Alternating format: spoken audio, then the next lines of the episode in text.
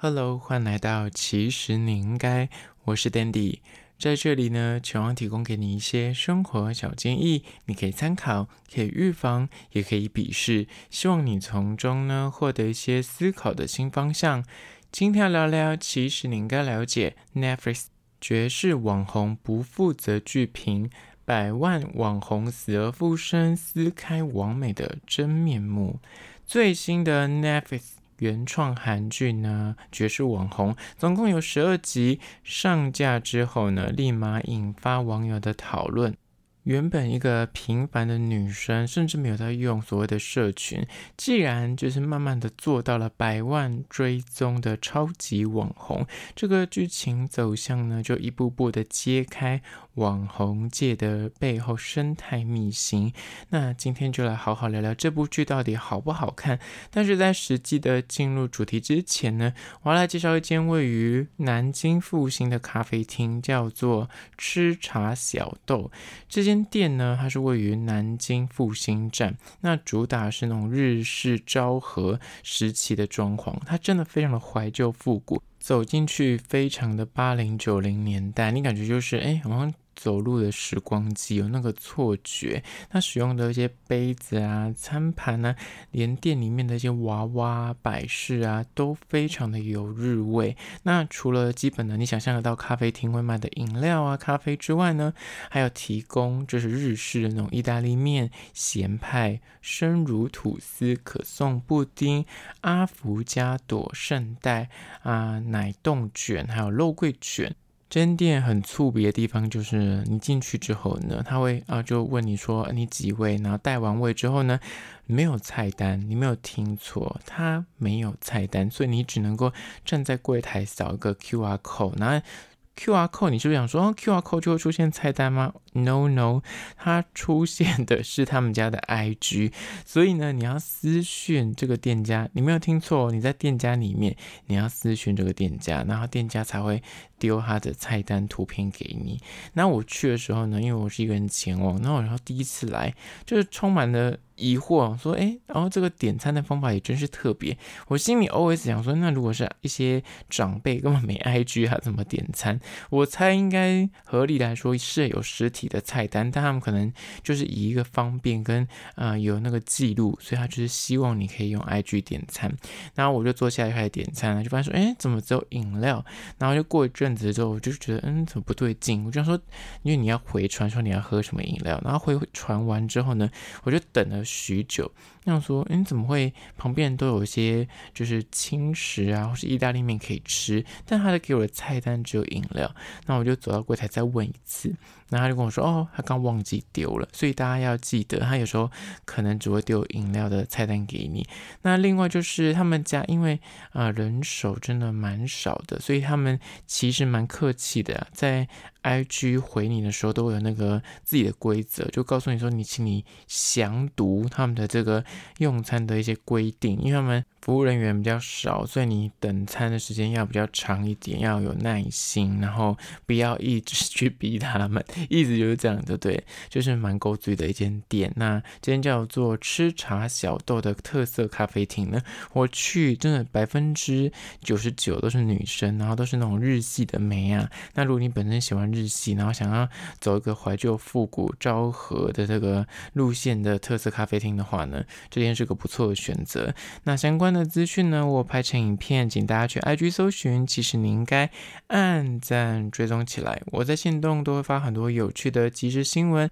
还有一些粗鄙的影片，所以你一定要追踪才看得到。好啦，回到今天的主题，Netflix 绝世网红。但是要进入主题之前，当然也要小小的简介一下这个韩剧在讲什么。这个韩剧呢，就在讲一个素人他如何摇身一变，从呃，就是完全没有在玩 IG 的人。如何就下载 IG 之后呢，慢慢的走到了百万网红的这个过程，中间他当然揭开了、呃，有那种所谓的光鲜亮丽的一面呢、充满竞争啊，但也有那种你知道私底下各种明争暗斗啊，名利那名利场里面的各种暗黑，他都演给你看，你可能要付出很多的代价跟牺牲，才会获得表面上的风光。那其实剧本是蛮洒狗血的，但我个人。觉得有一些地方呢又十分的写实跟接地气。那我觉得我个人给他评价非常的好看，真的会一集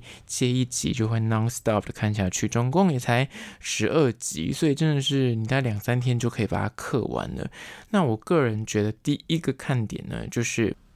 他就赤裸的揭开网红背后的现实跟虚实不华。如果你本身就是对于这个行业你有一些向往，或者是你就是对这种网红他们，你有在追踪很多台湾的网红或国外的网红，你有好奇他们这些人生是到底怎么样过，这样每天到处飞来飞去，然后很多的名牌、很多的业配、很多的 party，你就会很好奇他们的生活。这部片就是你会解开很多他背后的一些。秘辛跟你好奇的事情，那这个女主角呢，真的就是一开始她就设定说是不玩 IG，她甚至有一点不屑 IG，但是就在她就是有个朋友告诉她说，你知道现在那个导购啊，IG 网红市场有多大？她是念在一个觉得说，哦，好像有商业的价值这件事情，她才想说，那我就来接触看看。那发现她自己身边有一个以前的旧识朋友，他就是，哎，他竟然当网红，然后现在变成名利双。说变成成功人士，他就一步步的就下载了 IG 之后呢，也想成为网红，最后变成有点像自己讨厌的那种大人。在这过程之中呢，他的那个价值观的转变啊，或是你知道成为所谓的社群 KOL 之后呢，人红是非多，不管是台前幕后，可能都遇到很多人想要踩你一脚啊，或是看在你红了，所以想要来蹭你的流量。那借由不同人物的安排，去堆叠出。很多的，就有点像是你现在台面上看到一些新闻事件，就是真实的，呃，告诉你说背后为什么会这样操作，为什么他们会走到现在这个田地。那我个人觉得，现在的网红经济呢，可以说是很多年轻人很向往的职业。这件事情，maybe 就搬到十年前、十五年前，我们那时候刚毕业的时候，真的还没有所谓的网红这个名词，甚至不觉得所谓的哦，IG 或 FB 或是所谓的 YouTube，你可以靠这个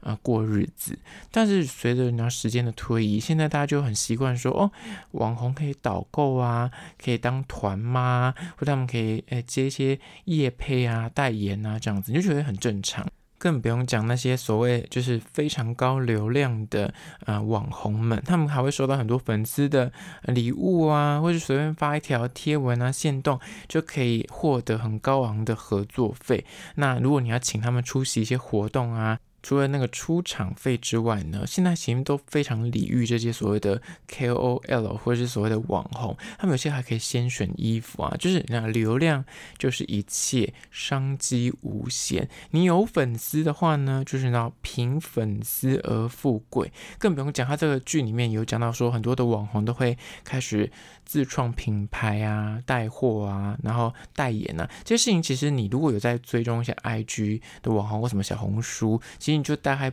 可以知道这些网红的，诶，在表面上、台面上有哪些工作的露出。那这个骗子呢，我觉得他厉害在于说，他不只是把台前那个风光一面演给你看，他把私下网红跟网红之间的那个社交、那个互动、那个互拉抬声势、那个互明争暗斗，你知道，随便一个黑料，随便一个影片的爆料，就可以让一个人从天堂掉到地狱。同时，也有可能有人就是你知道所谓的黑红，台湾也有一些 YouTuber，然后有些网红是走这个路线。他明明知道说这个议题就是大家现在在乐头上，那我如果去踩、去蹭这个流量，我就可以在短时间内吸引到大家的目光，我甚至就会比较多的 follower，然后我的呃发的文这个扩散率也会比较高。即便是被谩骂比较多，大家想攻击我，但没关系，你知道，就是只要有所流量，它就是王道。那。这种状况呢，就是每个人就是各怀鬼胎，各有心机。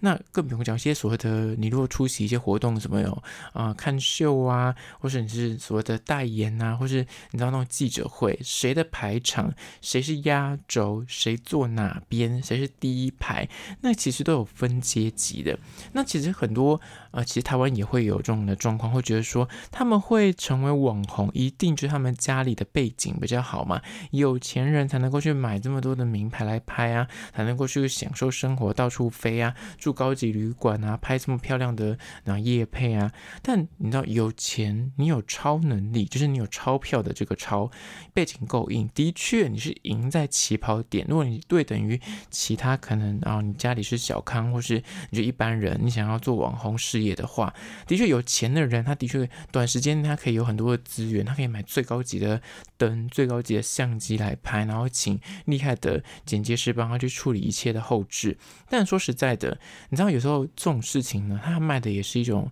你人的本身的魅力，你这个人散发出来是否吸引人，你是否有观众缘，这东西其实我觉得这个剧里面也有在讲到，不是说有钱人就是一定会啊、做网红事业就特别的顺利。这部片也有聊到这一块，就是他打了富人很多个巴掌，你知道吗？就是有钱不代表就是你一定可以拥有所谓的声量或流量啊。粉丝其实也是很现实，比谁都还要势利，就是他们要拿捏住那个风向才可以掌握一切。整体来说，这个剧呢就是偏比较狗血，它每一集都有个很厉害的包袱，尤其是你知道，它每一个。点都会扣在一个最后面，就让你觉得说：天哪，怎么会发生这样的事情？然后在下一集，你得要点开下一集，才会知道这个哦，原来是这样子哦。他帮你做一点解释，你就一集一集的看下去。那这个女主角呢，就是她算是呃爆红之后成为的百万网红。她在前面第一集的时候呢，她其实挑明的告诉你，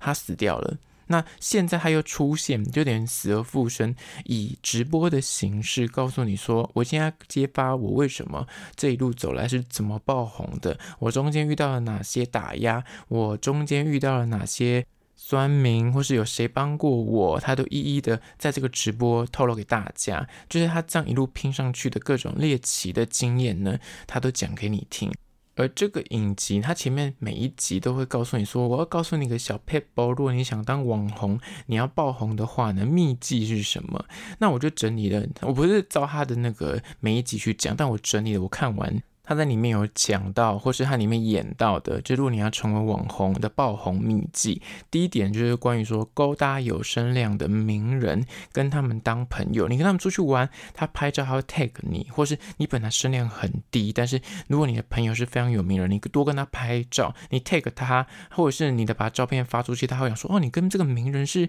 朋友诶，他就会引发好奇，有点互相拉抬声势的概念。第二个呢，就如果你要当网红的话呢，就是不要随波逐流，你一定要做自己，而且做真正的自己，你一定要有自己的想法，然后创造出啊、特色区别性。比方说，呃，你还要设立所谓的人设，比方说，我就是一个炫富的女生，我就是一个。很有义气的女生，就是我会帮我的朋友，我很善良，就是你会自己创造出个人设，而这个人设用来经营你这个社群。第三个呢，就是你要创造话题，有话题就有流量，就是俗称的黑猫白猫，能够抓老鼠的就是好猫。然后你不要怕被骂，很多刚刚讲的黑红的所谓的 YouTuber 或者是网红，他们其实就是走这一块，他就是明知道说我这样做可能会被延上。或者可能会被骂，但没关系，你们骂我，你们还是我的粉丝啊，你们还是会来看我的贴文啊，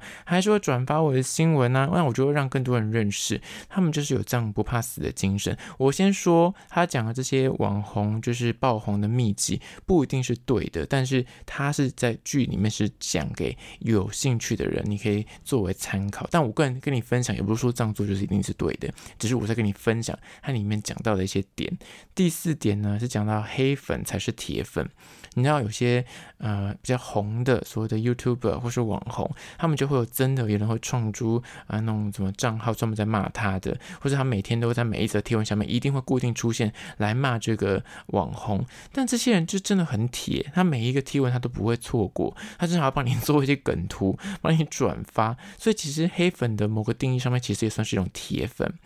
那第五个是关于说找人结盟，就是你要红的话，你刚开始起步的时候，你单靠个人的力量可能有限，你的扩散率就是终究就是那样子，你能够产出的内容也就是那样子，所以你适时找一些别人朋友，然后扮什么假闺蜜啊，或是扮那种什么假情侣啊，或是办一些特殊的企划，其实是有助于你的频道或是你的账号啊、有成长的。接下来第六个关于说，一些恋爱绯闻也是可以有加成的作用。如果你找到的啊、这个另一半是刚好他有点名气，或者是他的职业很特别，或者他刚好是有权有势的人，那其实。你跟他在一起的过程之中，你透露出你们两个的生活，大家也会好奇，所以这个也是一个算是爆红的小秘籍。接下来第七个，言上的。公关处理能力，当你如果真的成为成功的网红或所谓的意见领袖之后呢，你一定会遇到有人泼脏水，有人抹黑你，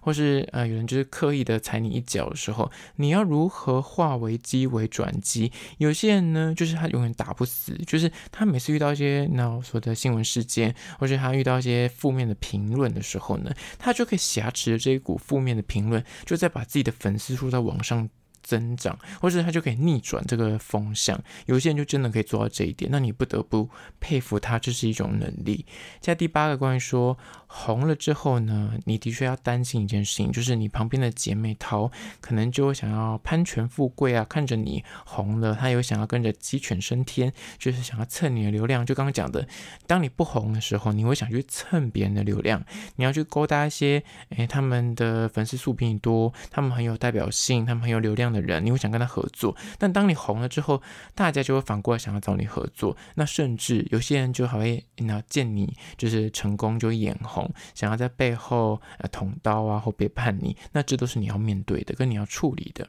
第九个就关于说，呃，你要避免所谓的换了位置、换了脑袋，你要找到自己的初心。很多网红可能刚开始就是立意良善，他们为什么会创账号，或者会拍影片？当初真的是想要分享，或者想要告诉大家一个知识，或者想要分享自己的生活。但是当他爆红之后呢，他可能就会因为有钱了、有权了。他脑袋那个思维啊，跟价值观就会被改变掉，那行为也会遭惊起啊。那这个就是你要如何永远保持初心，也是一个重点。加第十个就是，当你就是没有红，然后努力的拼到你红了，又遇到好几次的叠加，好几次的失败，然后最后面可能那一系变成啊网暴的对象的时候呢，你认清了这个社群的本质，它就是个双面刃，成也流量，败也流量。你可能有这个体悟，那最后面你是选择要继续在这个那事业场里面打滚，还是说你就是选择啊我就是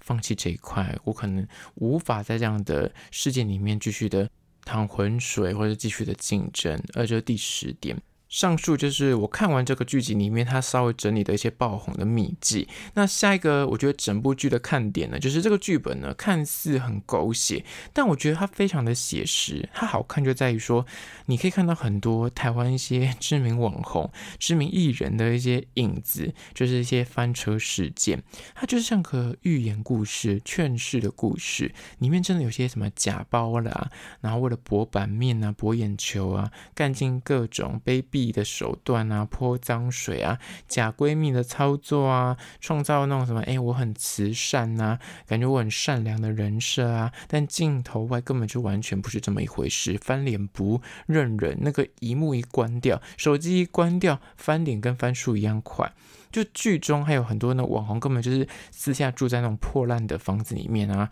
然后其实只有他那个。照得到那一角铺的很漂亮，有很多名牌包，但其他地方根本就是乱七八糟，或是跟我们一般住家是一样的。那甚至有些人为了装阔，就会买假货，然后就是弄了自己然后很有钱，但其实他都私底下要打电话跟别人买很多所谓的 S 级的假货，或是买假粉，就是你知道粉丝数是可以买的。他当他遇到一些呃指控或黑料的时候，粉丝数大量锐减，那他为了维持住自己的声量，他就得花钱去买。买假的粉丝来灌流量，或是水军，那更不用讲，有些所谓的权贵上面的差异。刚刚讲的有钱人，他是不是比较容易在这个领域获得成功？他甚至他还会自视甚高，认为说我跟你们可是不一样的人哦，我用的名牌包可是真的名牌包。那有些人甚至还会有所谓的吸毒卖淫啊，就是为了呃，去赚额外的钱来维持这个富人的生活品质或这个富人的形象，就会干尽各种啊为非作歹啊，或是恶劣的行为来维持住他这个光环。那这点是在这个剧里面可以看到的，嗯、我觉得蛮好的故事线。接下来下一个重点呢，就是我觉得他们主角群呢，真的不是所谓的超级流量明星。因为这部片刚要上档的时候，我看到预告片，但它其实，在台湾的媒体圈里面，目前呢，就是在我看到现在才刚上映没几天啊，那样三天吧，其实没有太多人来讨论。那可是我看完之后，我个人觉得这部片的剧本是好看的，而且你真的是会，就是从中你会发现很多哦新闻事件的连接。但为什么讨论度这么低呢？因为它的主角群不是就是大家所熟知的韩剧，你可以喊得出来，那什么宋慧乔啊、全智贤啊这类的女主角，她的女主角呢，其实。算是相对是新人啊，叫做朴桂英。那她是演女主角，剧中的名字叫做徐雅丽。那这个选角，我个人觉得选得非常的好，因为这个女主角其实我之前没有看过她任何一部戏，但她这个角色由她来演，就是演刚开始是一个不经世事的平凡女生。然后她其实的人物设定是她以前家里是家道中落，然后本来家里非常有钱，但是可能诶国中还高中毕业之后，家里突然就没钱了，还欠债，所以就。一系从公主被打到变成平民就对了，那他就之后也开始要跟一般的路人一样要上班呐、然后力争上游这样子。最后面因为发觉了 IG 这个嗯管道，感觉好像是可以从中得到一些商业的获利的，那他就想说那就来试试看。最后面他就力争上游，变成所谓的百万网红，但是因为其他的网红看他不顺眼，就是会有点泼脏水，然后刻意的嗯在背后呢捅他一刀，然后。最后面，她就化身所谓的复仇女神，就整个剧本走向大概就是这样子啊。那她的颜值跟她的气质，我觉得她都可以扛得住这个角色的分量，因为她真的就是模特出身，所以她的那个穿衣服品味很好，然后整个颜值也都是非常堪打。那另外，我觉得女二也蛮值得介绍的，女二叫做李青娥，她的本名是李青娥，然后她在剧中的名字是尹诗炫。那这个角色呢，她其实之前我在《千元律师》里面就。看过他的表演，他之前是演千元律师的老婆，他气质真的很特别。那他演的也是呃家里非常有钱的含金汤匙出身的富家女，但他在每一个其实不同剧里面，他看起来就是真的很有钱的感觉，就气质很好，很优雅。他在这个剧中里面的设定比较有趣，因为他其他的朋友，他的那个有钱人社交圈，大家都要用 IG，大家都要比拼那个粉丝数，大家都要接业配，但是他的等级更高，他就是真的有钱人，所以他其实也不屑用社群，所以他根本就没有社群账号。但是因为他的家世背景，所以大家即便他没有 IG 账号，大家还是对他非常的熟悉，也很喜欢这个角色。那在里面就算是好大姐的角色，大家就是你知道这个。棋子下的很好，我觉得这包袱就不讲，可是我觉得他下的很好这个棋子。那男主角的部分呢，是由姜敏赫所饰演的韩俊景。那这个角色就是他的怎么说，难度比较不高啦，就不过不失。必须说啦，就是如果这个角色长得不够帅、不够有钱，然后加上他不是韩剧的话呢，他的作为有时候真的就是会有一点 me too 的嫌疑，就是可能会掉入现在就是台湾的这个 me too 的疑云。因为他有些做的就太霸道总裁，就太然后把那个人抓过来亲啊，或者什么有一点跟骚的嫌疑啊，就是为了见女主角一面，会做尽各种方法让她来跟他自己见面，对不对？就是当然就是拿剧本的铺陈跟粉红滤镜的双重影响之下，你就觉得说，哎呦，那。如果他真的是现实中出现的人，可能就会会被告性骚扰。但你知道他是戏剧啊，所以就算了。只是说看的时候，你还是会突然跳脱现实。